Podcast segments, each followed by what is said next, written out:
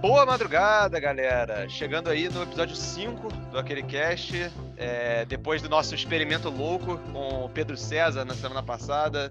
É, um papo absolutamente endiabrado, talvez, de, de jogo ruim. E mais uma vez aqui com meu querido co-host, aquele cara. E aí, meu amigo, beleza? Olá, amigos, olá todo mundo que está ouvindo esse podcast mais maravilhoso do Brasil. Sempre um prazer na... agora trabalhar dobrado, né? Na falta de um convidado excelente como Pedro César, vamos nós dois aqui nos empenhar para trazer entretenimento em dobro para todos que estão ouvindo aqui aquele cast. Mas pode até adiantar um pouco o plano. Eu acho que eu fiquei bem satisfeito, por exemplo, com o programa passado. Acho que a gente vai ter mais convidados em breve aqui também, né? Sim, com certeza. A gente já tá pensando aí numa galera para chamar. Já tô, já tô até alinhando alguns temas. É, então a gente, para expandir uns assuntos que a gente já trouxe aqui, até inclusive, mas também coisas que a gente não falou ainda. Eu quero colocar gente que entende sobre coisas que a gente não entende tanto, mas a gente. Vou dar um, um spoiler sem entrar no mérito, mas é, tava querendo chamar um maluco para falar de jogo de luta, que, que é uma parada que nós dois não somos muito especialistas, então eu queria contrapor como que a gente se relaciona com. Eu... Exatamente. Um como que a gente absurdo que você... é, é, Exato. É, é, eu também, sou um pato absurdo. O único jogo de luta que eu joguei bem foi Soul Calibur 2, eu acho. Mas. Mas enfim. tá melhor que eu já. É, exatamente. É, e não, eu joguei bem, assim, né, no contexto, as pessoas que eu conhecia, uhum. né, porque na época não tinha jogo online e tal pra ser massacrado por alguém de, uma criança de 7 anos aqui, como é o caso hoje em dia, quando eu vou jogar um Mortal Kombat. É bom quando você joga videogame se sente bem, assim, né? Você entra Exato. na internet, um segundo você é exposto por toda a fraude que você foi essa vida inteira. Um lixo jogando jogo de luta. Então, Exatamente. obrigado por essa tecnologia. E, pô, já entrando aqui diretamente no nosso tradicional quadro de o que, que nós estamos jogando, queria que você trouxesse aí qual, que, qual jogo que você separou para falar pra gente essa semana.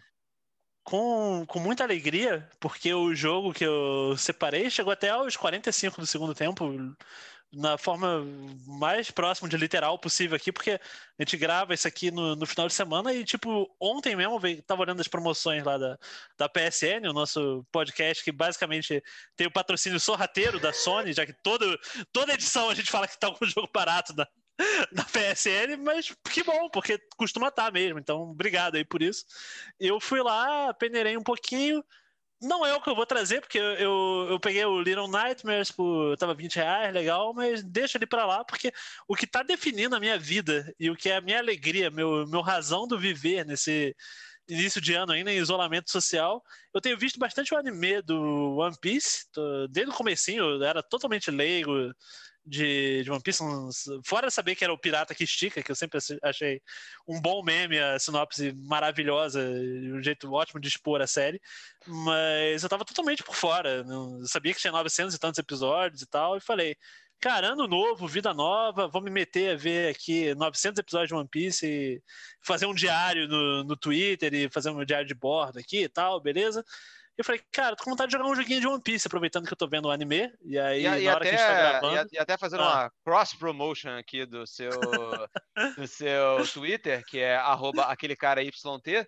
É muito, é muito boa essa thread. Eu tenho lido bastante ela, assim, assiduamente. Toda vez que eu vejo que tem um update, eu dou uma lida, porque eu gosto bastante de como você tá avaliando episódio a episódio e parece que a sua impressão até agora tem sido bem positiva. Eu acho que o mais baixo foi um 6,5, talvez.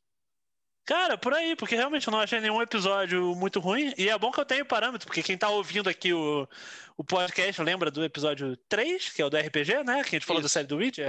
Acho Isso. que é no final do 3, então eu tenho uma boa dose de ficar vendo coisa ruim também. E aí, quando passa alguma coisa que me diverte, é um, é um prazer poder elogiar, sabe? Então, realmente não chegou aí abaixo de um 6,5. O medíocre dele é, é chegar por aí mesmo, um pouquinho. Você acima, viu os quantos, por enquanto? Cara, eu tô no episódio, se eu não me engano, eu tenho até que atualizar a Fred hoje, já que você tava falando e fazendo a cross promotion aqui. Eu acho que na Fred eh, tá dois atrás do que eu fiz, então eu tô no 35 ou 36 agora. Tá tendo. Quem, quem, é fã de One Piece sabe do que eu tô falando. Eu tô no arco do Arlong Park. Agora a gente tá conhecendo mais do passado da Nami. Apesar que eu já gostava bastante, então tá sendo bem legal isso. E aí eu tava querendo, eu fiz um trabalho de pesquisa, na real, antes de fazer a, a minha compra, justamente porque, tipo, eu não tenho spoiler. Eu não, eu não ligo muito de, de receber spoiler, a não ser que seja uma coisa que realmente. Isso é um papo até pra outra hora, mas uma coisa que realmente estrague a experiência e tal. Sim eu felizmente eu tô blindado disso em One Piece, tô vendo bem sem saber o que, que, vai acontecer. Não ligaria de tomar spoiler pequeno, e justamente por não ligar de spoiler pequeno, eu fui olhar quais jogos que seriam legais de jogar.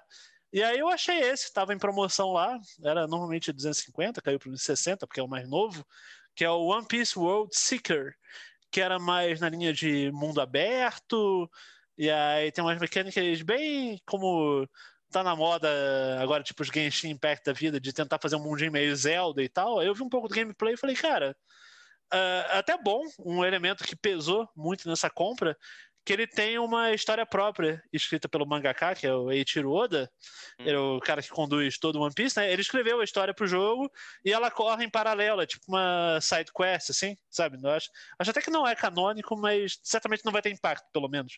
É, os personagens já estão num ponto bem adiantado da trama, tem algum pessoal na, no bando do Chapéu de Palha, que eu ainda não conheço, mas já estão lá no jogo e tal. Isso que eu falei, isso é o tipo de spoiler leve que para mim tanto faz. Eu já vi arte, eu já sei que vai entrar mais gente no bando depois. Então, Dá até uma hypadinha, né? Dá até uma hypadinha. É, eu fico, pô, quando é que ele vai aparecer, né? Tem aquele chopper, que eu sei que é um bichinho fofo e tal, e parece meio porradeiro. E é bom ele estar tá cercado em mistério. Então, mandou muito bem agora, que é bem isso. Esse spoiler leve de, pô, vai entrar fulano no bando, eu acho maneiro, cara. Me deixa.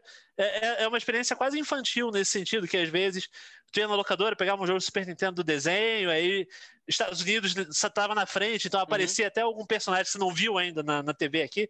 Fato. Muito em Tartaruga Ninja, às vezes, isso. Pô, tá fato, jogando Felipe Tartaruga Ninja, parecia um vilão, não tem no desenho. Pô, então é maneira essa experiência. Concordo. E o jogo tá me trazendo isso, cara. Eu joguei umas duas, três horinhas dele, o comecinho.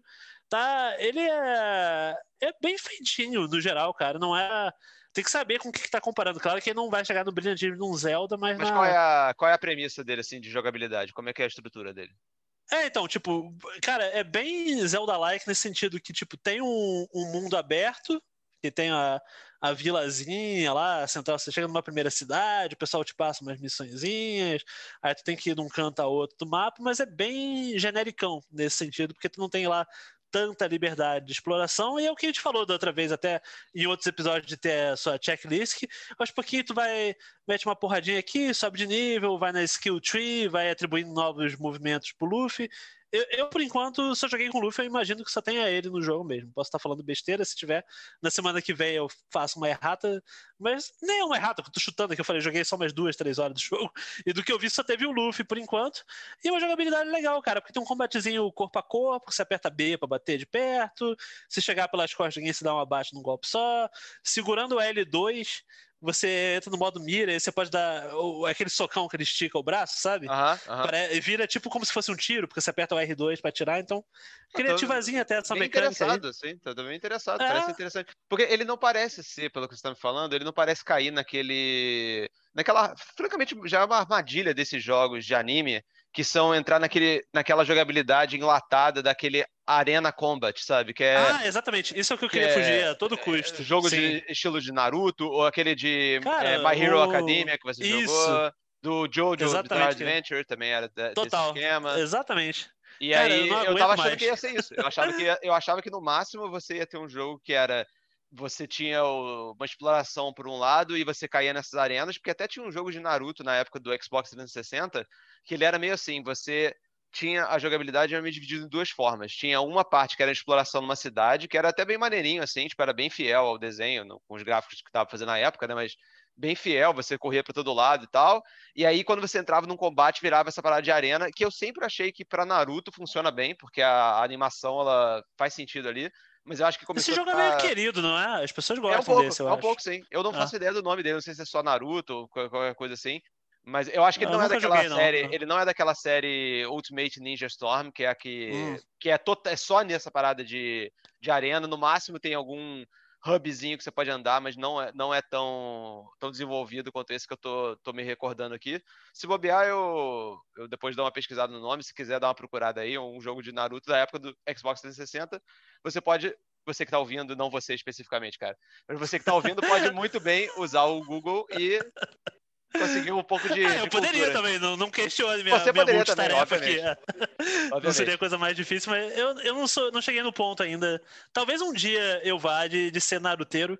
Não tá nem muito alto na minha lista de prioridades, não. Eu, normalmente o que eu tento fazer, extrapolando aqui o, o videogame, indo pro meu tempo livre, hobby no geral, é que eu tento ver um anime clássico por vez. Tipo, eu fico vendo as coisas novas que estão passando. E aí eu gosto de me ocupar também, tipo, ah, além de ver os animes da temporada, eu pego um clássico aí que eu não, eu não tenha visto. Provavelmente eu veria, tipo, um Hunter x Hunter da vida, antes de ver Naruto, que eu Sim, não vi também. Sim. Ano passado eu tava vendo Jojo e tal. E até porque acaba sendo uma interligação aqui de disciplinas, porque tem muito jogo, né, baseado nessas coisas e eu gosto pelo menos de, até por ter que trabalhar com isso, fora o fora as nossas gravações e canal e tudo, cobrindo jor- jornalismo de videogame para viver, eu gosto de saber do que eu tô falando. Então, eu até lembro, na história de bastidores para amarrar com One Piece, a primeira viagem internacional que eu fiz de trabalho foi um showcase de videogames da, da Bandai Namco. E aí eles estavam lançando mais um entre tantos jogos de One Piece que, que existem e eu não sabia nada de One Piece. Eles me deram até um. Eh, dentro do swag, o kit suborno de imprensa que toda empresa, toda empresa dá quando você vai num eventozinho, tem dão uns mimos, né? E deram uns negocinhos de One Piece, eu deixei guardado. Falei, cara, tô correr atrás um pouquinho disso aí para poder cobrir melhor, né? Então, fui me inteirando um pouco de animes ao longo dos anos, e aí foi até o que me tornou otaku, foi muito essa pressão que eu me coloquei de tipo, pô, pra poder cobrir, trabalhar melhor, é bom eu saber do que eu tô falando. E aí calhou que felizmente eu gostei.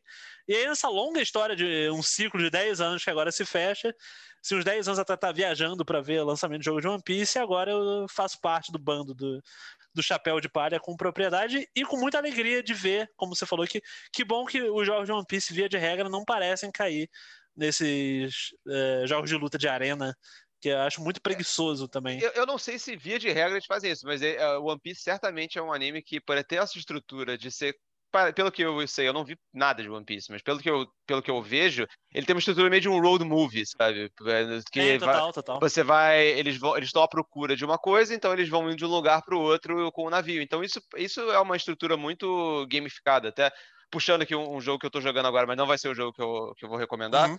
mas que é o Pillars of Eternity 2, Deadfire, é que é um RPG de computador e ele se passa num cenário que é meio medieval, meio pirata. Então, ele tá, Uhum. tá bem, bem conectado com isso, mas você tem o seu barquinho, você vai ter que arrumar tripulação, vai ter que arrumar tipo provisões para as suas viagens e tal. Então, tipo, acho que o One Piece poderia funcionar muito bem num, num esquema meio assim, e aí você interpolar isso com uma exploração. Você já sabe se vai ter ou se tem o barco, ou se você só vai ficar nesse cenário que você tá, como é que, como é, que é Eu, isso? eu imagino pela, pela sinopse do jogo, parece que eles criaram. E é eu falei, tem o risco de eu falar besteira, porque eu não tô. Tô bem no comecinho, tô em East Blue ainda, que é, que é a primeira saga, né? Então pode ser que tenha aparecido, mas me pareceu que não.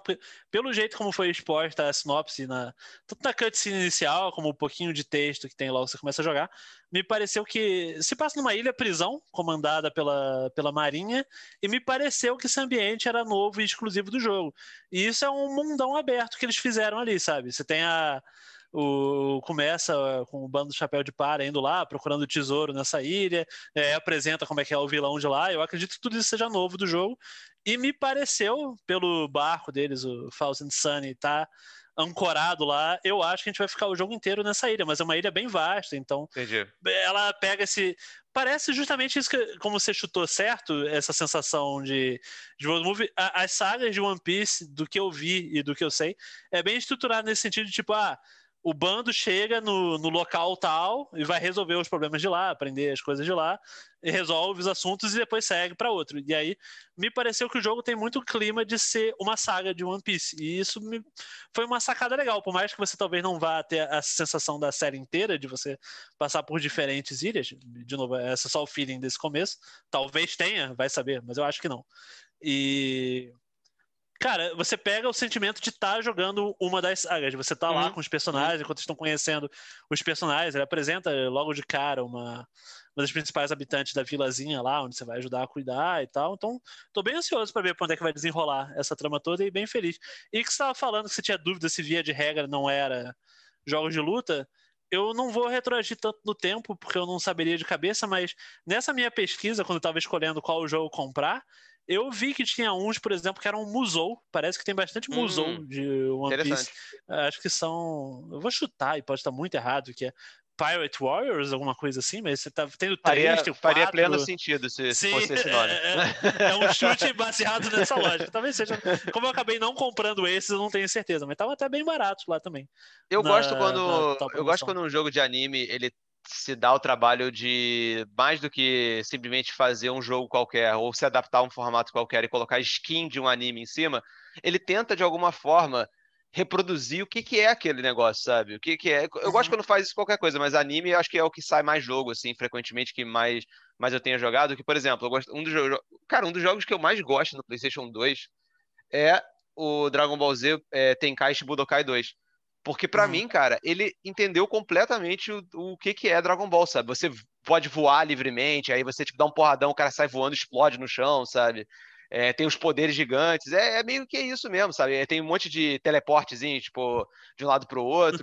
é, pô, é, essa é a parada, é mais do que, tipo assim, você olha, pô, é um jogo de luta profundo como, sei lá, Street Fighter 3, sabe? Que é, tipo, considerado mega profundo pra, pra época e tal. Não, obviamente que não tem esse nível de profundidade, nem é a premissa, mas eu acho que é mais importante do que ser um jogo mega profundo de, de luta, nesse caso, é eu acho maneiro que é ele, ele pega a essência do que é o desenho. E até eu tenho uma certa uma certa reserva, um certo medo de jogar o aquele Dragon Ball Dragon Ball Fighter Z, que é ah, aquele... curioso você foi pra esse lado. Vou, vou, até te cortar, porque curioso você ter apostado nesse, porque eu tava prestes a falar. Um jogo que eu tenho muita convicção que você vai gostar, baseado até no que você falou agora, mas antes disso mesmo de ajustar, é aquele Dragon Ball Z, o Kakarot, que saiu no. É, então, é, esse jogo eu acho interessante. Tipo, ele, ele, parece ser meio repetitivo, que eu acho que seria ruim, mas eu gosto muito do que ele tá tentando fazer, sabe? Que é criar, recriar ele... a saga toda, tipo, uhum. de forma detalhada. Os caras refizeram cenas do anime na, na engine, sabe? Eu achei isso muito foda quando eu vi, assim. Deve ser, deve ser. E... Cara, esse jogo, assim, se tiver numa promoção, caiu na rede é peixe, cara. Total. Cara, pior que eu nunca vi ele com desconto. Até eu tô com interesse de jogar. Seria bom. E muita gente conhece. Mandando rápidos abraços e acenos em temas que a gente passou. Por exemplo, o Vini, lá, meu editor do Vox, eu sei que adora esse jogo. João, meu amigo, também super fã de Dragon Ball. Ele falou, cara, esse aqui é o melhor fanservice que, que existe. Então, você que gosta especialmente dessas. do começo, eu não sei nem como é que. Outra pendência minha, não sei se dá pra chamar de começo do Z, o pré-Majin Buu, isso ainda valeria começo ou tá perto de acabar? Não sei. É, é, Mas você gosta de acabar. pré-Majin Buu, né? É, agora de é, pré-Majin Buu. É, são quatro sagas e Majin Buu é a última. O... Ah, tá. Então não é começo, de forma alguma. É, então... Pra mim, o auge é, é, a segunda, que é a do Freeza. E aí a do Céu, acho que pra mim, ela encerra ali o desenho. E depois o que vem depois disso é um apêndice bizarro, assim. Que tem, uhum. que tem é, tamanho de saga e tem supostamente a importância de saga, mas que na real eu acho que não tem, não tá dizendo nada, sabia? não que não que Dragon Ball Z seja um desenho super inteligente e tal, que queira dizer uma mensagem profunda, mas claramente tem um arco, sabe? Claramente os personagens ali foram desenvolvidos com um arco em mente e esse arco claramente também se fecha na, na saga Cell. E aí é, o que vem depois é, é lucro, ou no caso, prejuízo, e no caso de Dragon Ball Super, que vem depois, é muito prejuízo para mim, porque aí eu acho. Embora eu, eu saiba que tem reações mistas, eu queria. Um dia, vai chegar o dia que eu vou me aprofundar em Dragon Ball só pra ver se eu concordo com você ou com outra corrente. Tem muita gente que gosta do Dragon Ball Super. Fala que. Eu, eu acho que a galera é um não bom tá espírito tá de Toriyama lá. É, eu, eu, eu, não sei. Eu, realmente não tenho condições. Porque assim, cara, eu acho que Dragon Ball Super ele pega Dragon Ball Z e transforma num desenho que é só gente gritando e soltando bola de energia. E Dragon Ball Z muito, é muito isso. Mas não é só isso, não. E aí, tipo, uhum. na saga Buu já virou isso. E aí o Dragon Ball Super ele pega isso e leva a últimas consequências. É só. Ah, faria uh, sentido tonalmente é só, se o é, Buu vem depois disso sentido, e continuar exato. fazendo. Acho, né? que, é. acho que quem gosta da saga Buu deve gostar do Dragon Ball Super mesmo. Porque é aquilo ali, só que mais farofado cada vez mais, sabe? Ah, cara, faz, acho que dá pra cravar que você não gostaria. Me parece ser essa impressão mesmo. Acho que quem seguiu vendo pelo menos do que eu leio e de conheço de gente, o pessoal que gosta de burro realmente seguiu vendo super e gostou. Isso, isso. Talvez você fosse odiar e deve ser a mesma coisa mesmo. É. E um último aceno nesse, nesse tema que você passou rapidinho sobre o espírito de road movie de, e aventura do One Piece um último abraço aqui pro meu amigo Bruno também, que também tá vendo One Piece junto comigo. E ele apontou, e você diagnosticou mesmo sem ver nessa sensação, que ele falou que vendo o anime de One Piece, ele pega muita vibe de estar tá jogando um JRPG, um jogo de aventura. E aí, até por isso mesmo, eu acho que funciona tão bem quando o jogo, ao invés de ter a solução fácil e preguiçosa de pegar o elenco e botar para lutar, tentar passar essa sensação de aventura. Acho que é o maior ponto, o maior atrativo desse comecinho. E amarrando com o podcast passado o nosso tema, eu fui até olhar o Metacritic desse World Seeker, parece que é tipo uns 60 e tal. E eu tô curioso porque não sei se é porque ele vai ficar repetitivo ou qualquer coisa, mas as horas iniciais, cara, eu gostei bastante. Eu tô, eu tô pra ser aquele nota nota 7,5, 8 que tem coração e tem seu charme e tá aplicando legal as coisas. Tô feliz de estar tá jogando um episódio de One Piece e faço recomendação, principalmente pro pessoal que, se você for que nem eu, dois meses atrás, que nunca tinha visto um episódio sequer, veja o anime de One Piece e quem sabe essa jornada nos jogos vale a pena também. Para mim, é, eu, fiquei curioso, cara. Eu, eu, confesso que eu fiquei ah. curioso mesmo. É, vou, dar uma, e... vou dar uma olhada mais a fundo sem dúvida. E eu tô curioso para saber, até porque eu não tenho spoiler das suas impressões do que, que você tá ah, jogando. Ah, sim. E... Então, cara, eu vou pegar um jogo até um pouco obscuro. Eu nunca tinha ouvido falar desse jogo, até que ele foi dado para mim pela Epic Game Store, que é a outra aí, patrocinadora não oficial do programa, que de vez em quando ela aparece. Mas eu, eu, acho que tá, eu acho que esse jogo ele tava de graça, assim, é, já no momento dessa gravação, essa, essa não é uma dica, porque já não tá mais de graça e no, dia a, da publicação... A dica é fiquem de olho na Epic exato, Games, porque é jogo toda semana, sabe? Exatamente, fica de olho sempre. Eles botam coisa muito ruim, mas eles botam coisa muito boa lá também, de vez em quando. E esse jogo é uma grata surpresa. É um jogo chamado Crying Suns, que é um, um jogo independente, e eu peguei lá porque estava dizendo que era de estratégia e uma mistura de estratégia em turnos e o que ele chama de real time with pause. Não sei se está ligado nisso, que é tipo do Baldur's Gate, hum. por exemplo. Que ah, você sei, sei. tá em tempo real, pode pausar, e aí para controlar o que você vai fazer, depois solta o pause e as coisas acontecem. Uhum. E aí eu peguei lá sem muita, muita esperança, porque eu, eu ia colocar esse jogo para ser meu jogo de. para jogar ouvindo podcast.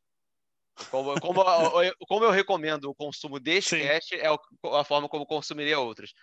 E aí, de fato, virou isso e, e, não sei o que, mas a trilha sonora do jogo é bem legal. Eu desligo a música para jogar ouvindo podcast, mas a música desse jogo é bem maneira e tal. E, cara, eu fiquei muito surpreso, porque assim, é, em termos de jogabilidade, esse jogo faz uma coisa interessante, e em termos de tom, esse jogo faz uma coisa interessante. Eu vou começar pelo tom dele e pela, pela trama, porque ele é um jogo que se passa num, num universo, assim, numa galáxia distante, você está na borda desse universo. Você acorda, você é um clone, e fala, aí um robô fala para você: olha só, você é um clone do maior almirante da história do Império, e você está nessa nave aqui agora, porque o seu outro, a sua outra iteração morreu, e agora a gente ativou você. Então, basicamente, você é imortal porque você, tipo, tá sempre morrendo e renascendo, sabe?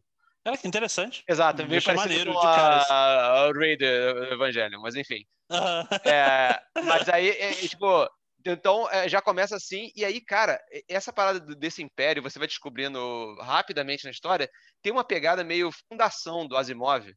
Não sei uhum. se, é, se, você leu essa parada, eu li, Sim, eu, não, não, terminei de ler ainda a Fundação, eu tava no primeiro livro ainda, mas tipo, é, no sentido, o sentido que é parecido para mim é tipo assim, você é o cara desse império, só que aos poucos você começa a descobrir que talvez o império tenha já sucumbido e ninguém sabe, sabe? Então tem aquela uhum. noção bem de fundação que é tipo.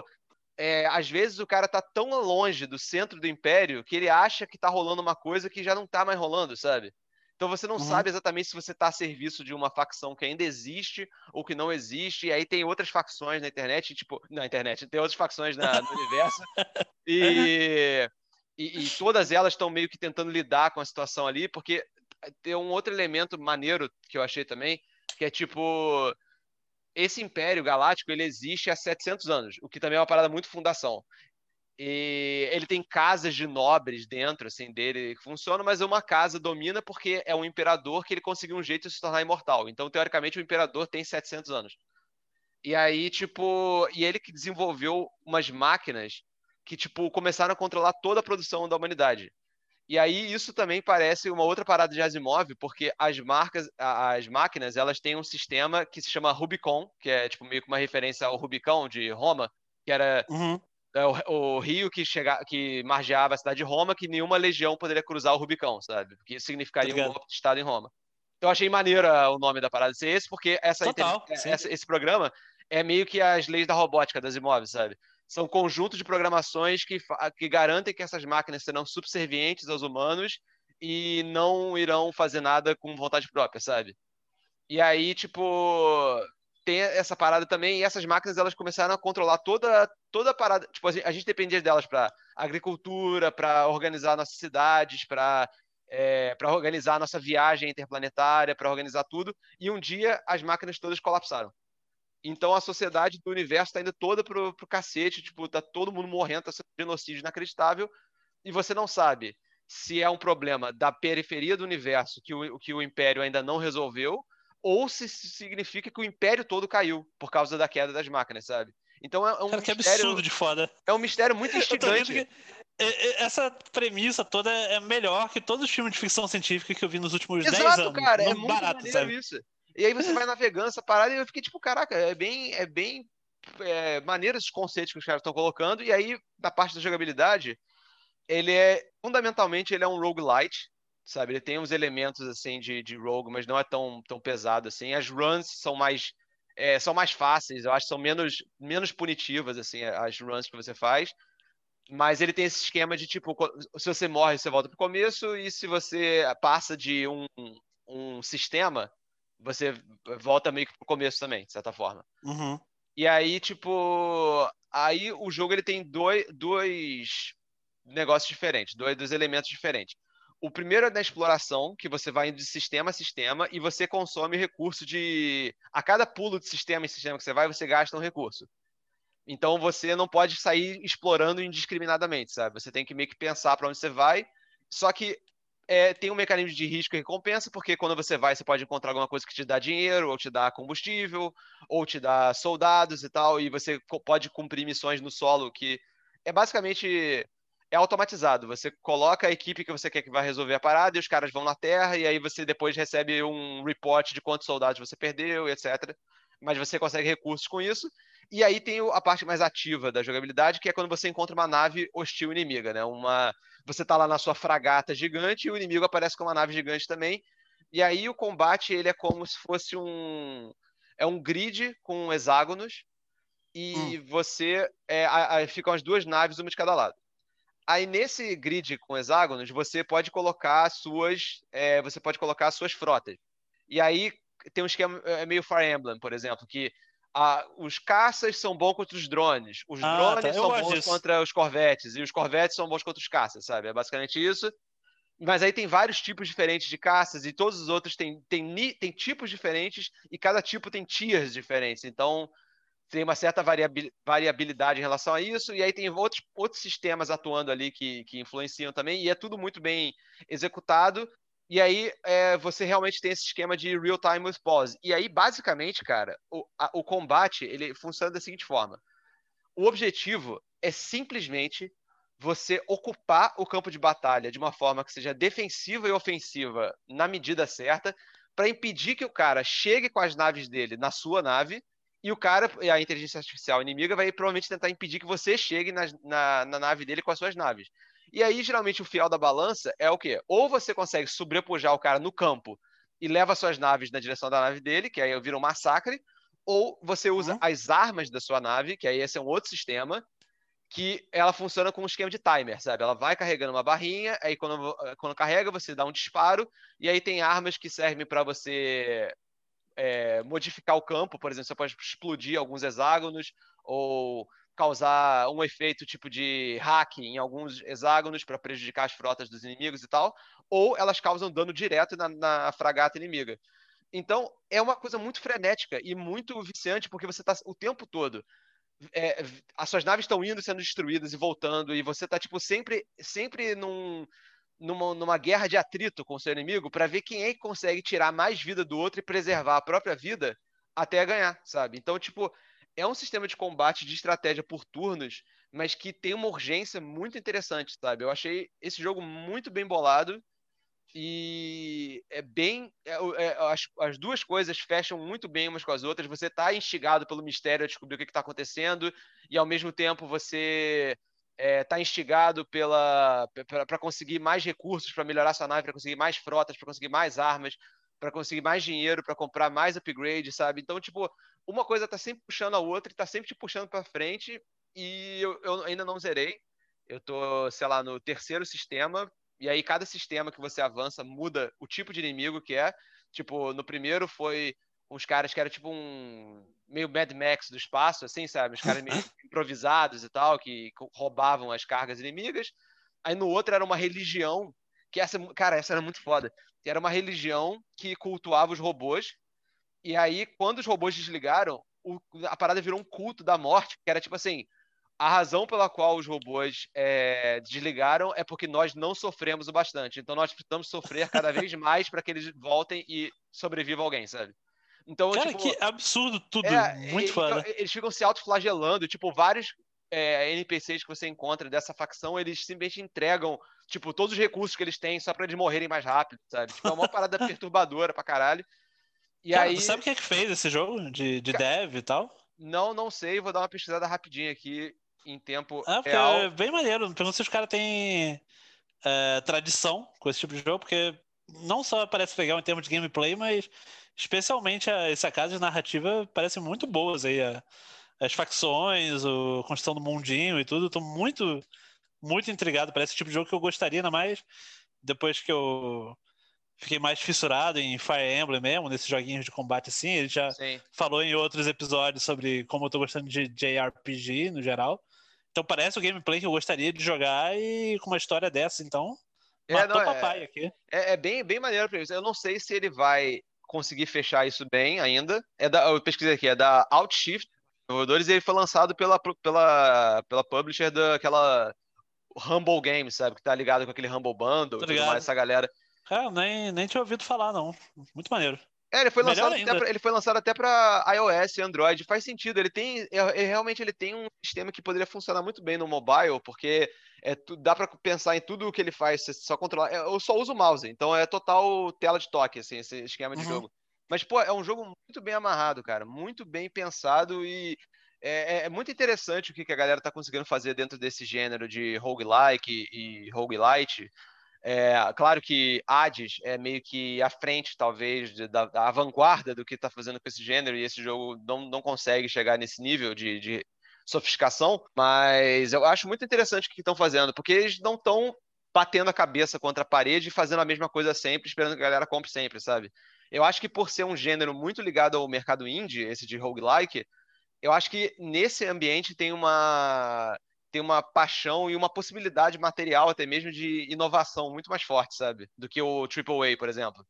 Com certeza, nossa estava, a gente, antes da gravação até, a gente estava falando, não sei se foi na live que a gente gravou mais cedo no, no canal do aquele cara no YouTube. Ah, como você, a gente tinha até prometido que ia trazer o nome para cá, mas é o que a gente, você batizou de aquele Sunday. Exatamente. é o nosso domingão de produção, porque antes da gente gravar isso aqui, a gente estava jogando Rogue Company uh, ao vivo lá no canal, aquele cara. E aí a gente já aproveitou, vamos tentar tornar, pelo menos na medida do possível, uma tradição nossa, fazer a live e depois já emendar a gravação do podcast. Exatamente. Que é já vira um super fica... domingo divertido. É, né? exatamente, fica um. Fecha um dia da semana para isso e aí toda a produção anda do, do canal.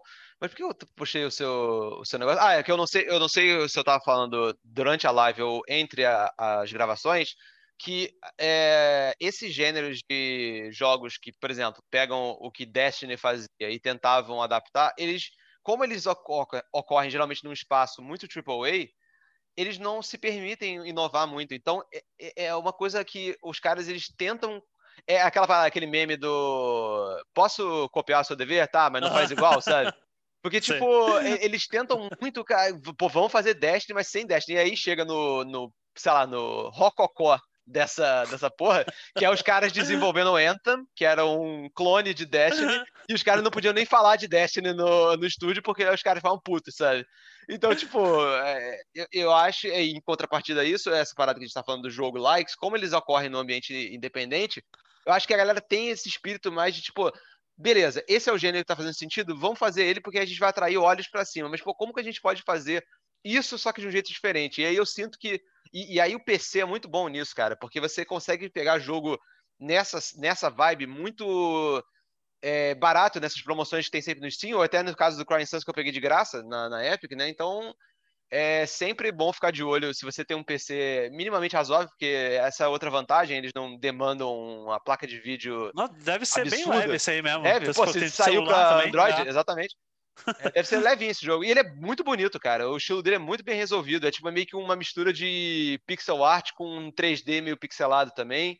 Ficou uma parada muito, muito bom gosto, assim, eu acho. Ele foi, realmente funciona muito bem uh, o cara, visual dele. Uma uma premiação e um pitaco que ninguém pediu e certamente não estava pré-combinado nem nada, mas eu tô declarando e dando prêmio agora de todas as edições do podcast que a gente já fez. Esse foi o jogo que foi apresentado que eu mais fiquei com vontade de jogar e que eu mais me orgulho de ter trazido, porque é legal você ter trazido um jogo menor, entre aspas, né? Um meio indie, é, assim, é. com ideias tão interessantes. Fiquei feliz mesmo. Aposto que quem tá ouvindo achou interessante também, porque eu, eu espero, certamente é, achei. Tenta, aí, tenta achar, se vocês verem, ó, vamos ver quanto que ele tá no Steam sem desconto.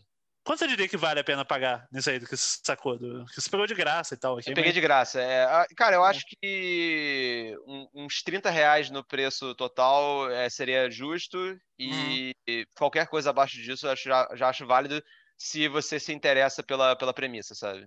Cara, incrível. Eu, é, ó, se, é, se 47 é, é, é 47 49 eh, sem desconto nenhum.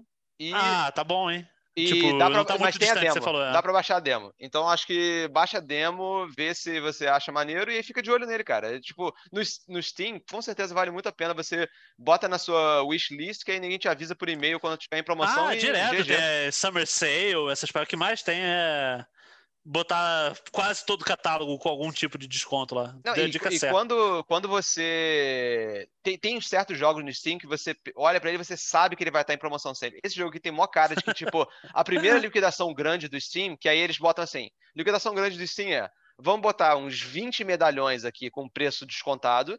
Aí vamos botar uns 50 jogos um pouco mais antigos, mas que são mais para AAA, com preço bem maneiro. E aí vão botar uma caralhada de indie. E aí, esse, nessa hora dos indies, esse jogo certamente uhum. vai estar lá no meio. Então fica de olho aí que, que é tranquilo. E dois em um. Fiquei com vontade de jogar isso, fiquei com vontade de reler Fundação também. Porra, é Bom, bem maneiro. Bem melhor pedida possível. E vamos passar aqui, então, já nessa onda de recomendações. Uma Bom coisa gancho. que a gente sempre gosta de fazer. É, porra, tá, tô me esforçando Fiquei aqui me pra. Eu deixei em silêncio, que eu falei, é, o, o Dudu vai sentir que é a hora do principal e eu quero ver como ele vai puxar. Então, ah, cara, tem, tem sempre, tem sempre algum trabalho. assunto que, que amarra tudo. E ele sempre emerge organicamente em nossas mentes, e no caso agora foi esse. É, falando de recomendação, vou trazer um assunto que a gente geralmente fala muito em off, é, é nas lives, a gente de vez em quando tanja isso, mas eu, eu acho Teve uma quase bacana... palhinha, né? Na live do, do Roll Company, você tá falando de puxar os assuntos lá. Chegaram a perguntar, mas fizeram com a gente com um podcast. exato, exato. E é basicamente a gente ouvindo, vai... Né? Recomendar coisas que a gente assiste, canais de YouTube especificamente, mas não, não se limita necessariamente a isso. E falar um pouco, cara, porque também não tem só como criticar, tem muita coisa que é bacana que as pessoas devem assistir. Eu acho que se as pessoas assistem coisas boas, elas se tornam é, mais críticas em relação às coisas ruins, sabe? Tem, tem muita, muito isso. Quando você ouve uma parada que é muito maneira, ou você assiste uma parada que é muito maneira, quando você volta para uma outra coisa que já não é tão maneira assim, você fica, porra, isso já não tá mais pegando como antes. Então, Faz o gancho que a gente tava falando agora do, do One Piece e tal, que você viu que eu tava dando tudo nota boa, porque tá bom mesmo. Porque eu tô vendo um monte de série ruim do outro lado e é, é, que bom que tem a série boa pra me lembrar do quanto que acho que eu não quero ver, tipo Witcher. Tanto que eu não voltei a ver, espero não voltar a ver os ah, episódios, ah, porque o, eu, eu sei o que, que, me diverte. O meu Witcher é a Preacher Season 4, cara. Essa aí eu tô, eu tô desesperado de ter que voltar pra essa parada. E é horrível o lembrete de você saber que tem alguns episódios vistos, porque aí você fica, pô, será que eu deveria fechar essa exato, parada? Exato. Será que não? Mas onde não tem esse sentimento são nos bons youtubers e bons produtores de conteúdo e coisas que só trazem alegria pro nosso dia a dia. E eu ia até aproveitar um ensejo de um gancho que você levantou ali, que uma das coisas que me felicita toda semana quando a gente vai gravar faz parte até do pitch dos primeiros debates, quando estava estruturando e pensando como é que ia ser aquele cast. E essa vibe de tentar trazer. Você abre a internet hoje em dia, tanta toxicidade, é tanto papo negativo, é tanto take ruim, é tanta gente botando para baixo o coisas que deveriam ter sido feitas para nos divertir, para você não enlouquecer com esse mundo absurdamente falido que a gente tem ao nosso redor, que a gente precisa habitar todo dia. E a gente poder ter de plataforma um podcast para recomendar coisas legais e tentar fazer o dia das pessoas um pouquinho melhor através disso, eu acho uma coisa muito maneira. E aí, quando a gente estava discutindo e caçando o tema de episódio, essa ideia da gente poder pegar criadores que ou a gente é diretamente influenciado, indiretamente influenciado, ou puramente que a gente gosta de ver e, e torna um pouquinho melhor nosso dia, eu achei que isso aí daria realmente uma coisa boa para a gente compartilhar e celebrar e ficar feliz conversando e espero o pessoal ficar feliz ouvindo também. Tanto que estava te perguntando já e botando para de pontapé inicial aqui. Sabe um. Uh, acho que eu nem lembro se eu cheguei a te falar em off, não, mas quase que todo dia eu tenho visto e é uma alegria para mim, até amarrando com a temática do JRPG, é que quando eu comecei a mergulhar, e a gente já teve aqui alguns episódios falando sobre jogando Final Fantasy VII, depois o 9, e falando um pouquinho do remake e tal, e como é que eu estou descobrindo e passando pelos capítulos de Final Fantasy. Um cara que é um especialista, apaixonado e eu já gostava dele antes disso, mas o fato dele ter um conteúdo dedicado muito bom a isso no canal principal dele é o Pro Jared, cara. E ah, ele sim. tem vários e vários vídeos de Final Fantasy, porque ele ama de paixão. Eu, são Fantasy. muito bons, muito bons mesmo. Sim, ele, ele cobre bem, são vídeos grandes, são vídeos completos em que ele consegue misturar bem o subjetivismo e a experiência pessoal e a importância que o jogo tem na, na formação dele como jogador e como pessoa, com informar mesmo e esmiuçar bem as mecânicas e trazer o que, que o jogo tem de bom e o que, que ele tem de ruim.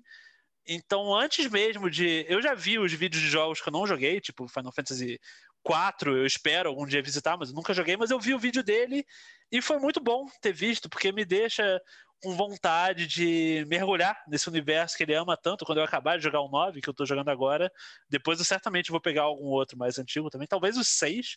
Não me comprometo publicamente com isso ainda, mas já vi o vídeo dele do 6 também e tal. Então, cara, eu acho muito legal. Eu gosto muito do Pro Jared como um todo.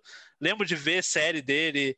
Uma da, um dos poucos é, Let's Play, playthroughs inteiros que eu vi foi uma série dele de jogando Pokémon Nuzlocke que é aquela forma doida de jogar Pokémon que você aplica. Eu, eu cheguei a te falar disso, mas de todo modo eu explico para os ouvintes que é legal. Que é você jogar Pokémon com umas regras muito específicas, do tipo, se seu Pokémon desmaiar em combate, você é obrigado a tirar ele da sua equipe para sempre, é como se tivesse morrido. Então Caraca. é tipo um Pokémon mais hardcore, sabe? Então, é muito maneiro. Ele fez uma série jogando Pokémon me divertiu pra caramba, eu vi ela inteira. Ele tem boa. muitas séries que são, nesse sentido, meio que um desafio sádico em relação aos jogos. Que, por exemplo, ele jogou é, alguns jogos clássicos de, de Nintendinho, é, versão randomizada. Não sei se você chegou a ver algum desses. Eu não cheguei e... a ver, mas eu tô ligado que existe, sim. É, aí ele jogou tipo Zelda randomizado e era tipo. as paradas que ele achava que ia estar no lugar não estavam, e aí é um pesadelo absurdo para ele. É muito maneiro. Eu vejo bastante o Pro Jared também. Eu acho que é o legal nesses reviews dele, especialmente de Final Fantasy, que acho que são talvez os melhores, assim, em termos objetivos do que ele, do que ele vem fazendo. Porque é o projeto mais recente dele, né? Do, do de fazer uhum, a série Final sim. Fantasy toda. Tá, eu, tá em eu, andamento ainda, sim. Tá em andamento, exato. Acho que o último que ele fez foi o 7, ele tá se preparando para fazer o 8. Exatamente. E sim. o que eu gosto é que ele, ele tenta contextualizar o impacto e o peso que a parada tinha na época com a experiência de jogar agora, e aí ele até dá uma pincelada de tipo se vale a pena se jogar agora, ou se você vale a pena jogar a versão original ou algum, é, algum é, porte, porque os Final Fantasy eles tiveram os lançamentos lá no, no, no Nintendinho, no Super Nintendo, no PlayStation, só que vários deles foram relançados através dos anos em outras versões. Tipo, Final Fantasy 1 saiu pro GBA, saiu pro PlayStation 1, sabe? Tem, e com é, gráficos tem atualizados. Tal. Também. Tem, tem e aí uma tem porrada. Um porte vagabundo. Exatamente. Tem porte bom. Exatamente. Ele, normalmente toca nisso tudo. Toca nisso Até tudo. Até pra você e... que tá chegando agora, tipo eu, você acaba se informando. Esse é o tipo de informação bom e necessário mesmo. Tipo, pô, qual versão do jogo que eu, que eu deveria pegar agora, se eu quiser ter a melhor experiência, mas se eu quiser sacar como é que era o contexto da época, como é que era pro original também, então você Fato. meio que recebe o quadro completo. E eu acho isso muito bom mesmo. Um bom serviço mesmo de é, diversão eu, e informação misturada. Eu realmente gosto bastante disso, eu gosto do, dos gameplays dele também. Eu acho que ele joga direitinho, ele fala, ele é engraçado, e os jogos que ele escolhe para jogar são, na maior parte das vezes, eu acho que é, são acertos. Eu, eu gosto uhum. muito de assistir os, os jogos que ele daqueles dungeon crawlers antigos, tipo. É, que, que era que você apertava para frente, aí o cara é, é, ele andava num grid, sabe? Assim, você tipo sim, sim. explorando uma só, só exploração de masmorra, sabe? Ele fez um recentemente de um remake não, talvez não oficial que fizeram de Daggerfall, que é o Elder Scrolls 2, eu acho, o Daggerfall. E hum. ele tava jogando e, porra, eu acho esse tipo de jogo que eu acho maneiro mais de ver do que de jogar, sabe? Então eu meio que com os vídeos do ProJared, muitas vezes eu, eu meio que me sinto como se eu estivesse, entre aspas, jogando uma parada que eu, eu se eu fosse parar para jogar, eu não teria saco, sabe? Porque é muito arcaico, é muito. Tem coisas que são melhores, que mais a minha praia, que eu prefiro perder meu tempo jogando. Mas, pô, se eu vou assistir, pô, o cara meio brother aí assistir, jogando, acho que tem uma vibe maneira. Cara, cara nesse. É... Ah. Não, pode falar, fala aí. Não, que só ia puxar um, uma experiência interessante, até que talvez amarre na, na narrativa toda. Porque é, é até curioso falar disso agora, 2021, que está ridiculamente consagrado e bem aceito no, no mainstream ser youtuber e tudo mais. Mas eu lembro que quando eu comecei a trabalhar com videogame, ah, vai, mais de 10 anos atrás aí também, tinha um consenso, da, tanto com quem trabalhava, mas com boa parte quem consumia também, de achar que o YouTube podia ser uma mídia inferior e tal, não nossa forma ideal de consumir conteúdo, e muito do ponto de virada de quando eu comecei a gostar de assistir YouTube foi muito nessa pegada que você levantou agora, de você jogar com um brother, sabe? E eu acho que isso é uma parte muito importante de quando você começa a gostar de um criador de conteúdo, é essa pegada da pessoa que, tipo, ou joga de um jeito parecido com você, ou você consegue se imaginar jogando com essa pessoa, tá te dando uns takes, parece o seu amigo que foi na, na locadora e tá te contando como é que foi jogar tal jogo, você fica meio, mesmo sem conhecer a pessoa, como certamente não conhece o Pro Jared, mas passa essa vibe de virar brother mesmo, eu acho muito legal isso do, do criador maneiro. de conteúdo, sabe? Isso é uma parada que é uma, pergunta... é uma coisa até meio revolucionária do YouTube, cara, porque eu acho Sim, que isso, porque isso tem esse gancho de Muita gente fala, ah, como é que você faz para você começar a gostar de youtuber? Qual é o gancho para você abraçar essa mídia? E para mim é totalmente nessa pegada. É você ir experimentando gente até você ver alguém que, cara, pô, o senso de humor dessa pessoa tá ressoando bem comigo. O gosto dela para jogo tá ou bate com o meu ou tá agregando coisas interessantes pro jeito como eu enxergo o videogame. Então, quando tu consegue pegar esse fio, abre uma porteira que tu vai começar a achar um monte de youtuber com provavelmente que você ia falar agora e eu acabei te cortando originalmente. Não, é, eu, não. eu ia é. pensar um nessa, nesse sentido, assim, nessa pegada parecida, porque tem, fazer um apanhadinho, assim, que tem uma galera que faz conteúdo de videogame que tá meio no Pro Jared verso, que eu acho legalzinho, hum, que vale ser citado, que é, por exemplo, o PBG, que é o Peanut Butter Gamer, que é maneiro. Total, tem total. o. Como é que é o nome daquele cara? Space Hamster, que é maneiro. Uh -huh. E o melhor deles para mim, que é o Brutal Moose, que, é, que eu acho bem, bem, maneiro o conteúdo, especialmente os vídeos dele de culinária. Que Comida, são, sim. brutal é, é outro ponto, como transcende. Depois eu vou puxar isso também, mas sim, é muito bom.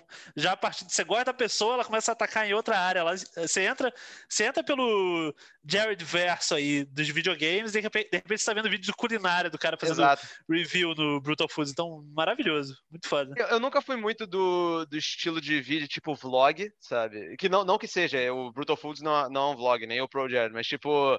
É, esse, esse tipo de exploração que vai um pouco além da, do que. Porque, por exemplo, o, o, o conteúdo principal do Brutal, é, Brutal Moves é tipo é review de jogo, alguma coisa assim, uma parada mais produzida, sabe? E aí a parada da, da comida é um negócio mais tipo, zoado, assim, que ele faz mais rápido, um conteúdo que ele faz mais simples, e, e, é divertido, mas é, eu gosto desse tipo de, de, conteúdo, assim, que você vai expandindo um pouco no. É bem essa parada, você já gosta do cara, e você, pô, vou saber um pouco mais é. do cara, ver, ver, o agregado ali dele e tal.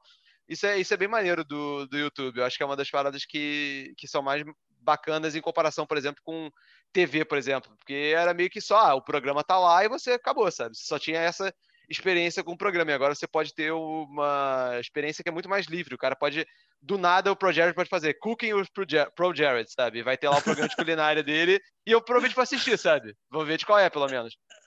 Exatamente. Tanto que o, uma prova disso, e eu vou passar rapidinho por alguns brasileiros que é curioso, é uma jornada, eu, eu sei que não é muito. Não vale para todo mundo, porque, por exemplo, tendo o canal do, do aquele cara, é, eu sempre pensei, pô, pra, até para me aprimorar, eu tenho que ver o que, que os outros estão fazendo aí para ter um norte geral, ver o que, que o pessoal está consumindo, como é que tá a produção e tal. E nisso eu comecei a ver mais gente brasileira mesmo, para ver, pô, como é que é o YouTube de games no, no Brasil. E nessa eu entrei meio que, tipo, primeiro para estudar, e é, e é, um dos maiores mesmo, mas depois entrei nessa pegada de gostar também, que é o Velberan, é um cara que eu vejo bastante, que comicamente também tem um canal de culinária, e que caiu nessa exata situação. Eu vi tanto o Velberan falando de de jogo antigo, de coisa que de repente ele fez o canal lá, Bom de Garfo, e Cara, diariamente eu vejo ele comendo. Essa é... Normalmente, às vezes, eu tô até jantando. Eu falo, ah, vou meter um monte de garfo aí pra ver que. Deixa eu ver o que, que o cara tá, tá encomendando aí no iFood, comendo e fazendo review e, e virou parte da tradição aí. Peculiar... Entrou como objeto de estudo e agora virou minha vida ficar vendo o cara comendo lá também. Mas. E, e transcendendo, indo além do, do estudo também, cara, um dos mais talentos que eu mais gosto de ver do Brasil hoje é o Ragazo, cara. O cara tem um canal, ele tá com mais de 2 milhões de, de inscritos agora, se não me engano, acho que é por aí. E ele faz com uma pegada mais infantil, mas sem estar tá tratando o público como idiota nem nada. E eu acho que não é certo comparar com, com o PBG, porque não tem. Na pegada não é parecida, não. Mas o PBG eu sinto também que ele é meio family friendly, sabe? Tem, que é, tem, um negócio que todo mundo pode ver, tem. um humorzinho meio bobo e tal. E eu gosto de eh, essa esfera que eu e você nós somos dois porcos imundos, cheios de palavrão e, é. e, sarcasmo e podridão em todo canto. Mas também tem a galera que produz a parada numa boa e eu gosto desse conteúdo meio feel good às vezes também. E aí eu acho legal que tem a gente no YouTube que faz esse papel não vou dizer necessariamente de um educador, assim, mas é uma coisa que você poderia deixar seus filhos vendo e sabe que está recebendo um bom exemplo ali e tal. Então, gosto de gente que traz esse conteúdo mais wholesome. Então, o PBG numa vertente americana, eu, eu sinto que traz essa bobeira numa boa, e o Ragazzo aqui, eu sinto que ele cobre videogame de um jeito bem feliz e, e legal. E me sinto bem de recomendar para as pessoas, porque é uma coisa que eu, eu vejo, me sinto bem vendo. Eu penso muito, pô, se eu tivesse filho, eu deixaria ele numa boa vendo o conteúdo dele ali também. E curtindo outra, videogame. Um, um outro pilar de, de conteúdo de, de YouTube que eu acho que é maneiro, que te, permite uma profundidade maneira, são, essa, é, são essas pessoas que fazem reportagens ou ensaios bem aprofundados hum, de videogame. Muito maneiro, sim eu, aí nesse, nessa esfera tem dois em particular que eu sempre assisto quando eles publicam alguma coisa, que é um é o Super Bunny Hop, que uhum. é, é um canal, um cara americano, ele é da Georgia e de Atlanta, né, a capital da Georgia, e ele, ele basicamente ele faz reportagens sobre videogame ou é, é ultimamente ele tem feito mais reportagens ou então análises assim muito profundas. Ele, ele produz é, uma coisa muito profunda e por isso ele posta pouco. Então eu diria que sai um vídeo dele por mês, às vezes até um pouco mais, o intervalo, dependendo do tema. Mas, cara, lá você encontra no canal dele. É, e, e, nesse episódio especial a gente vai colocar todos os canais aqui na, na descrição e tal, para facilitar. Ah, legal, se boa. quiser.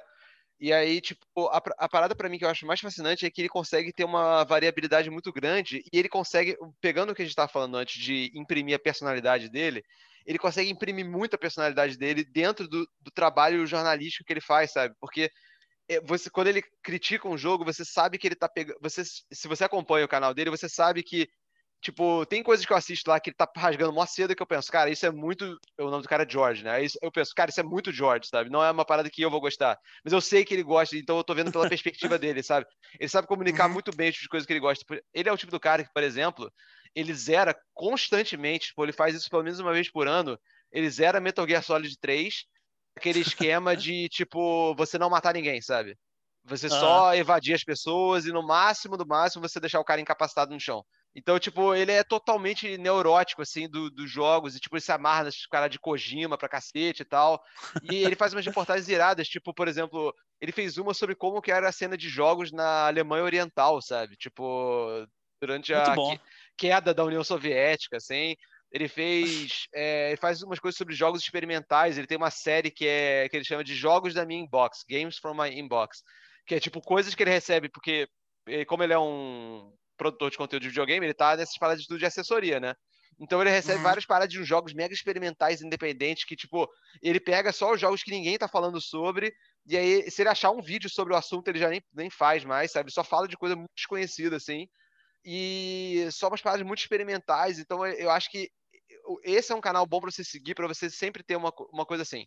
Ou é uma uhum. crítica bem aprofundada de um Dark Souls, que ele vai bem fundo na mecânica, ou é uma reportagem sobre uma coisa que você talvez nunca tenha nem parado para pensar, então que eu acho que engrandece o seu, seu horizonte, ou é uma nerdice fodida dele de algum jogo, tipo, bizarro, que ele tá rasgando uma seda, porque é a parada mais nerd possível. Por exemplo, o último um jogos recentes que ele pagou esse pau absurdo, e é um jogo que eu acho que até você jogou e não, não gostou muito, assim, achou nada hum. demais, é aquele é, Star Wars Squadrons, talvez? É aquele de nave? Nossa, que dor, cara. Exatamente, Porra. mas olha só a diferença. É a hora mas que eu olha... odeio ser seu amigo, porque eu não pensava nesse jogo há muito tempo aí. Agora Exato. você me fez relembrar o tempo mas, que eu mas joguei. Mas olha só a diferença. Você jogou no Play 4, certo? Sim, sim. Exato. Ele tá jogando a parada no VR fudido de computador, tipo, uma parada mega ultra configurada. Então, para ele, tá sendo, tipo, meio que a realização de um sonho de infância. Até entrando na parada do jogo ruim. É. Tá sendo a realização sim, do, sim. da promessa daqueles jogos, tipo. É, é X-Wing vs Sci-Fighter, sabe? Que tinha da LucasArts dos Cara, anos faz 90. Sentido, sim. E aí, para ele, é tipo, esse jogo é, cara, é o que esses jogos estavam tentando fazer na época, mas não, não dava. E agora dá para fazer por causa da tecnologia, sabe?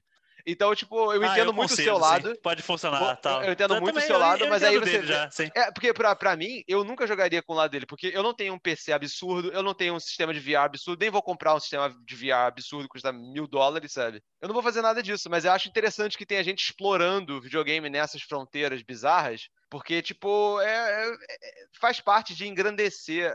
É até uma parada que a gente quer fazer aqui, que é tipo engrandecer a perspectiva das pessoas para longe dessa desse miasma entediante que é só os lançamentos AAA e tal. E, porra, cara, a, última vez que, que isso rolou para mim, eu tô tomando dano disso até hoje. Talvez você também, talvez até mais, porque você jogou foi Cyberpunk, sabe? Que é tipo, caraca, maluco. O nego só falava ah, disso e agora já ninguém mais fala disso. Sabe, e, o, o, um luxo é. Ele virou um nada pra mim. É porque eu me livrei do fardo até. É, eu é. já joguei, já zerei e toquei minha vida. Eu, eu, não penso nisso todo dia. Até paguei o jogo do, do, PlayStation e tal.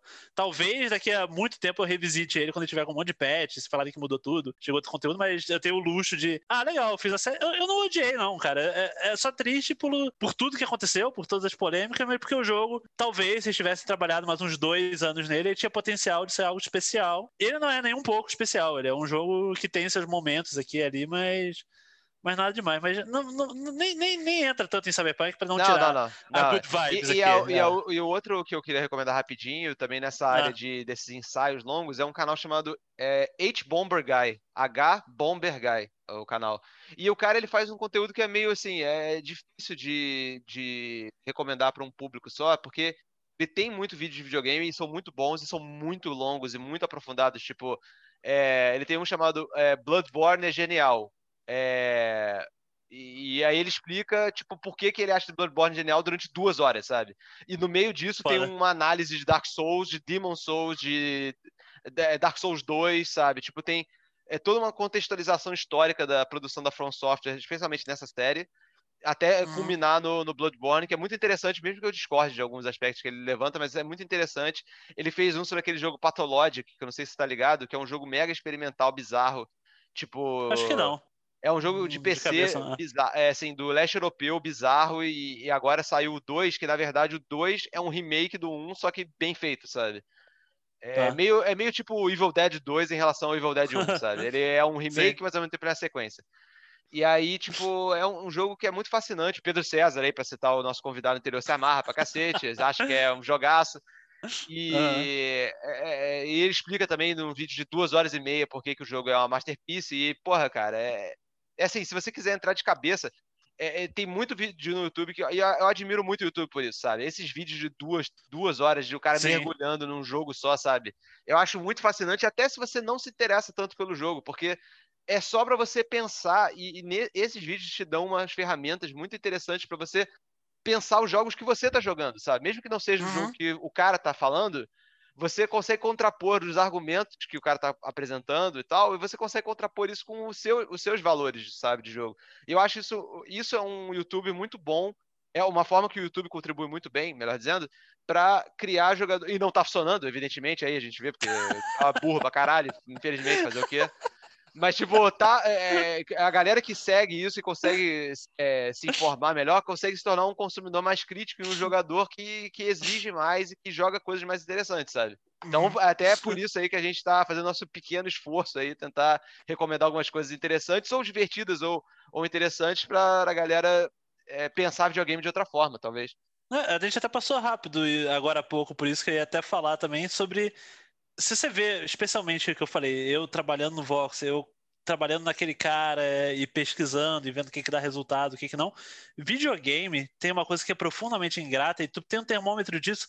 Basta para você ver do que eu tô falando, é só você abrir a Twitch e você vai lá e vai navegar nos jogos mais jogados. Você vai ver isso é um padrão meio terrível e constante, mas inevitável. Eu diria que é o seguinte, você Vamos pegar agora, a gente está gravando isso aqui, no, chegando aqui para fevereiro de 2021. Você sabe que fevereiro vai sair, eu estava pesquisando isso, vai sair, por exemplo, vai sair Persona Strikers, vai sair Mario 3D World Bowser's Fury, vai, vai ter seus jogos de fevereiro você tem uma janela muito curta de tempo em que esses jogos são interessantes para o grande público. Eles, eles saem e eles vão lá para o topo do tweet dos mais jogados e aí vai sair um fluxo gigante de conteúdo deles em tudo que é canal, em tudo que é site, porque isso é o que vai chamar clique. E aí passou uma, duas semanas, 99% desses jogos caem no esquecimento porque você já passa para o próximo ciclo de cobrir os grandes lançamentos estão chegando na semana seguinte, na outra depois. Então, videogame é muito focado, e a cobertura de videogame costuma ser muito focada, em você cobrir o que está saindo agora, e é isso. E aí é o que você estava falando agora. No YouTube, e infelizmente o algoritmo por tabela, por funcionar assim, por ter tanto SEO, você acaba priorizando quem está fazendo isso. Mas mesmo assim, muita gente consegue deixar de lado essa pressão por fazer isso para trazer um conteúdo aprofundado Sim. em coisas que certamente não vai dar um fiapo desse retorno, mas que te permite fazer o conteúdo, pô, para valorizar uma coisa legal que deixou passar, para não ficar nessa, como a gente já falava de décadas atrás, nossa amizade, que a gente chama de corrida da cultura pop, que tu precisa fazer só o que tá saindo agora. Pô, tá todo mundo falando dessa é, série não, que isso, agora. Essa corrida jogo, intensificou sabe? muito nos últimos tempos, porque ela tá, é. agora tá sobre o, o, ritmo do algoritmo do, do, Google e dos mecanismos de busca. Sim. Então, agora tem essa é, a parada que em, em, alguns podcasts em inglês que eu ouço, a galera chama de videogame, a galera chama de The Conversation, que é tipo essa ah. janela de justamente essa janela de tempo na qual um assunto de videogame específico nesse pra, pra esse exemplo que a gente está dando é relevante para ser conversado, seja por causa de um lançamento, seja por causa de uma notícia, por causa de uma demo, seja por causa de um escândalo, seja por causa de qualquer coisa. E aí eu, eu gosto de, de gente que não, cara, vão, vão dar uma olhada para o passado. E isso na verdade é um gancho para um, ah. um bom trabalho criador, de novo, você é, obrigado.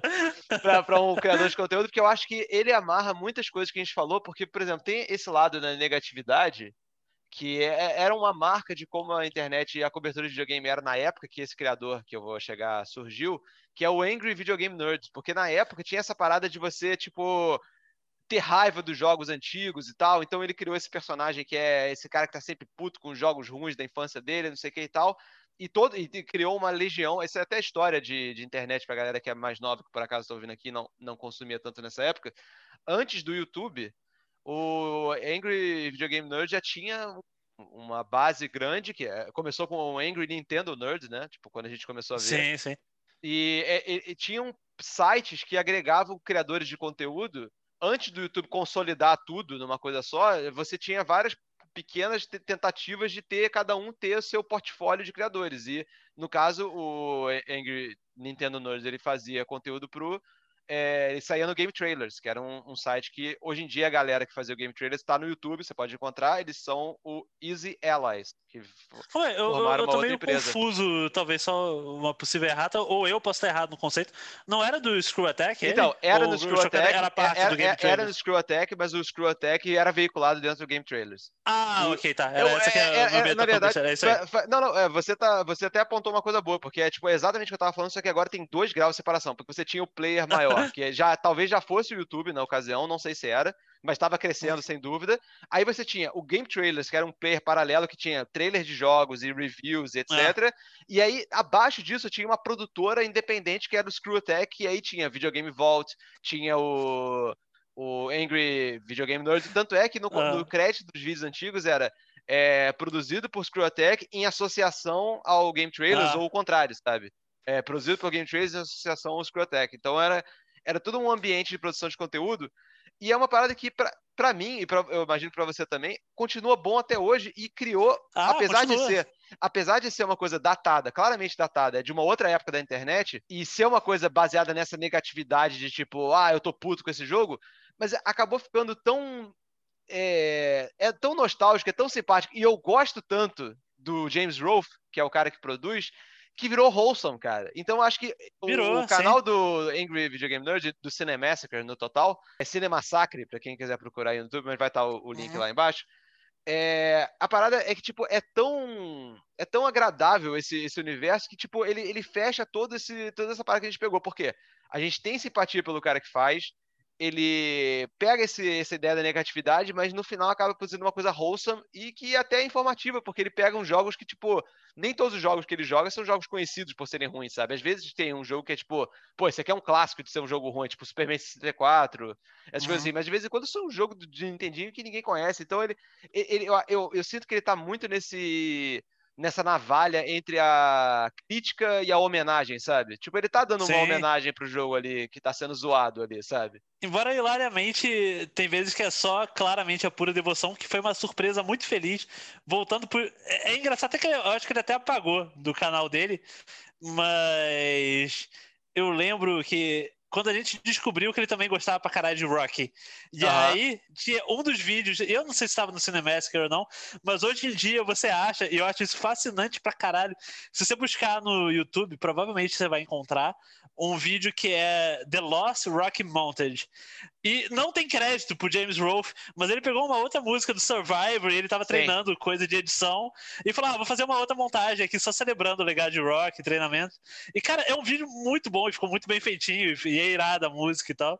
É, não, e, e, hoje em dia não tá nem no Cinemassacre mais, o nego tá repostando sem dar crédito pra ele, sabe? Talvez esteja maneiro. no site do Cinemassacre, não sei, tem que checar, é porque possível. tem coisa que não tá no YouTube lá. Teve, sim. Mas o, sim. É, ele é realmente muito fã do Rock, e isso é muito maneiro, porque ele até fez um documentário chamado Rock sim. Jump the Park Bench, que ele foi para os lugares lá na Filadélfia onde filmaram é, o, principalmente os dois primeiros filmes, assim, tipo, é, ele é focado muito no, na, na, parada do Rock 2, que é quando ele pula pelo por cima do banquinho, uhum. é, que é até o nome do, do, documentário. E, cara, é um, é um produtor de conteúdo que é tipo, cara, a, a, essa altura do campeonato a gente tá acompanhando esse cara.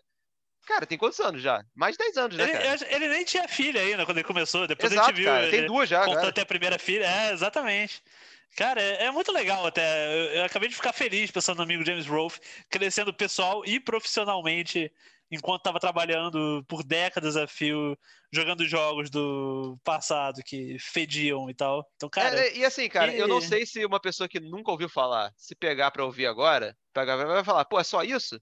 Talvez a pessoa não consiga se colocar na, na situação. Mas eu acho interessante que eu, eu, espero que essa pessoa esteja desenvolvendo uma relação parecida com algum outro produtor de conteúdo que, que eu espero também que tenha essa longevidade, sabe? Porque é legal uhum. isso, cara. Acompanhar, tipo, isso acontece muito mais com, sei lá, banda, sabe? Você tem uma banda que você ouve do primeiro é. disco, aí os caras têm uma carreira longa, você vai ouvindo os caras e você vai meio que acompanhando a, a trajetória e tal.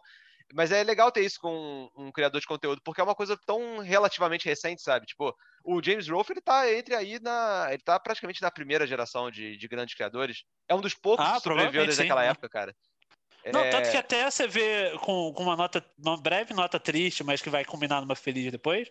O próprio, a gente tá falando de Screw Attack, o Craig mesmo tá Sim, sumidaço. Ele tentou tá emplacar sumidaço. várias coisas com gameplays e Twitch então, e tal. Ele tem, eu tô tão... até meio ligado na trajetória, porque esse cara, é, é, o Craig, ele era do Screw Attack, que, que era um uhum. site irado de... Era muito... Os caras, eles eram na época os malucos meio tipo é, merdeiros, assim, da cena gamer, sabe? Os caras, tipo, é. sempre as festas dele cheias de bebida e tal, os caras não sei o que, sempre fazendo. E aí tinha lá o conteúdo do Angry Nerds e tal. E aí depois eh, o Screw até continuou só para fazer um, um, conteúdo específico deles que era bombado no SEO. E aí o Uhum. Craig ele decidiu fazer um, um outro projeto chamado Game Attack, uns caras que trabalhavam com ele na época. E aí depois disso ele saiu disso e pra, pra agora ele tá fazendo um podcast. Até teve um podcast dele com o James Rolfe. É, que- ah, que ok, não que tava eu- ligado. Maneiro isso. É, foi o primeiro, o primeiro episódio do podcast dele, foi com o James Rolfe. Eu até tô pra ouvir essa parada, eu não ouvi ainda. mas é um cara que eu gosto bastante, mas é, é assim, é, é, acho que isso ilustra Ah, bem é o irado. ponto. é, ilustra bem o ponto de, tipo, é difícil você se manter relevante nessa, nessa indústria, Uhum. porque o senso. formato, a linguagem muda, muda. muito rápido também, e, é. e- e não necessariamente você consegue se adaptar. Tipo, você consegue se adaptar de um ano para o outro, de dois em dois É. anos, de três em três anos, aí você começa já a ter que se consolidar em alguma coisa para manter o seu público ali.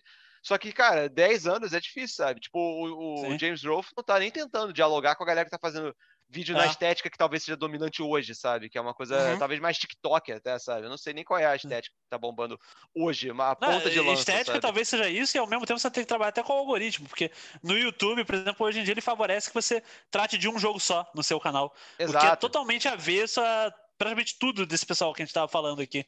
Então, É, é, é é, a constante isso, né? evolução da linguagem, é. O, o algoritmo do, do YouTube, eu acho que ele, ele condiciona o a, a plataforma ficar pior, sabe? Tipo, no agregado, É, se mais pessoas estão seguindo doido. essa parada de dedicar um canal a um jogo só, eu acho que até pior, cara, porque o, o intertexto é importante, sabe? É, é, é Uhum. bacana você dialogar com outras coisas. O jogo de One Piece que parece com Zelda, o jogo de, É. de navinha que tem negócio de fundação, sabe? Eu acho que é E bacana pegando o você. gancho do, o- dude, a navinha, talvez para a nota mais feliz de para uma possível saideira, porque sabe, eu ardilosamente maquiavélico que trouxe Craig porque eu queria relembrar, levar a gente pro passado. Uma das melhores memórias que eu tenho da, da nossa amizade até gira em torno de Videogame Vault do, do Screw. Attack.